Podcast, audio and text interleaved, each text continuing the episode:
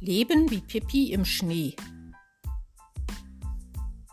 Eine Geschichte von Marie Fu.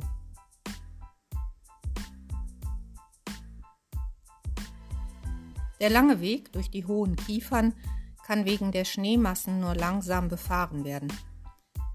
Zwei weitere winzige Hütten, sonst gibt es hier kilometerweit nichts. Unendliche Stille hier und da platscht der Schnee von einem Ast herab. Die Veranda des Häuschens liegt im schwachen Schein einer alten Lampe. Das Auto passt so gerade in die freigeschaufelte Bucht. Der Schnee ringsum ist so hoch wie das Auto selbst. Der Boden ist glatt, aber wir kämpfen uns lachend zur Haustüre durch. Ein gusseiserner Schlüssel steckt im Schloss. Die Türe knarrt laut und eröffnet uns den Blick ins gemütliche Innere. Wie kleine Kinder treibt es uns neugierig hinein und wir erkunden jeden Winkel. Sofort steht fest, welches Bett und welcher Sessel wem von uns die nächsten Tage gehört. Ich bekomme das gemütliche Sofa auf dem selbstgenähte Patchwork-Decken liegen. Auf einem kleinen alten Schränkchen befindet sich ein Korb mit Handarbeiten. In vielen Größen gibt es bunte Socken und Handschuhe. Ein handgeschriebener Brief lädt dazu ein, sich gegen einen kleinen Obolus daran zu bedienen. Nachdem wir es uns in der kleinen Küche neben dem antiken Holzofen gemütlich gemacht haben, verspeisen wir die für Tills 18. Geburtstag organisierte Sahnetorte.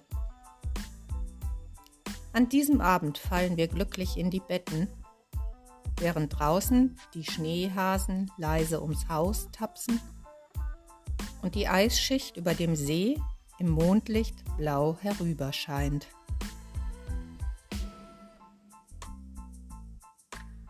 Am Morgen staune ich nicht schlecht, als ich einen Blick aus dem Fenster werfe. Ringsum versinkt alles im Schnee. Wir öffnen die Tür und saugen die frostige, klare Polarluft ein.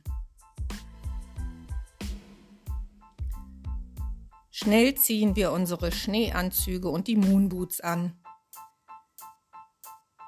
Während ich mit Schippe und Besen einen Gang freischaufele, fliegen mir die Schneebälle der Jungs um die Ohren. Sie tollen wie kleine Kinder im Schnee und seifen sich gegenseitig ein, bis sie keine Luft mehr bekommen. Lachend und mit knallroten Köpfen lassen wir uns am Küchentisch nieder. Das Toast schmeckt wunderbar. Doch was ist das? Till wackelt mit den Füßen unter dem Tisch herum. Er hat etwas entdeckt. Nach dem Frühstück räumen wir den Tisch und den Teppich beiseite.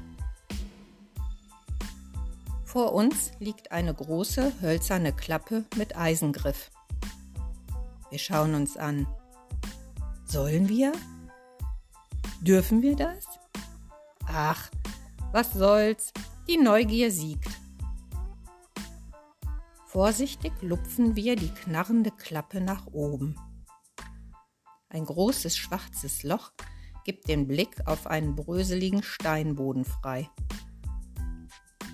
Langsam klettern wir hinunter. Wie spannend. Jan leiht uns seine Handylampe und leuchtet in die dunklen Winkel. Was ist das? Ein Verlies? Unwillkürlich fallen mir die nordischen Krimiserien ein, die mir zu Hause wenig anhaben. Aber das? Ein Schauer läuft mir über den Rücken.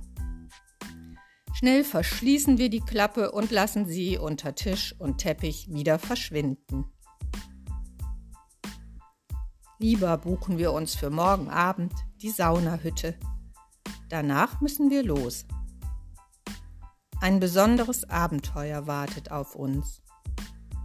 Eine Fahrt mit dem Eisbrecher auf dem zugefrorenen botnischen Meerbusen.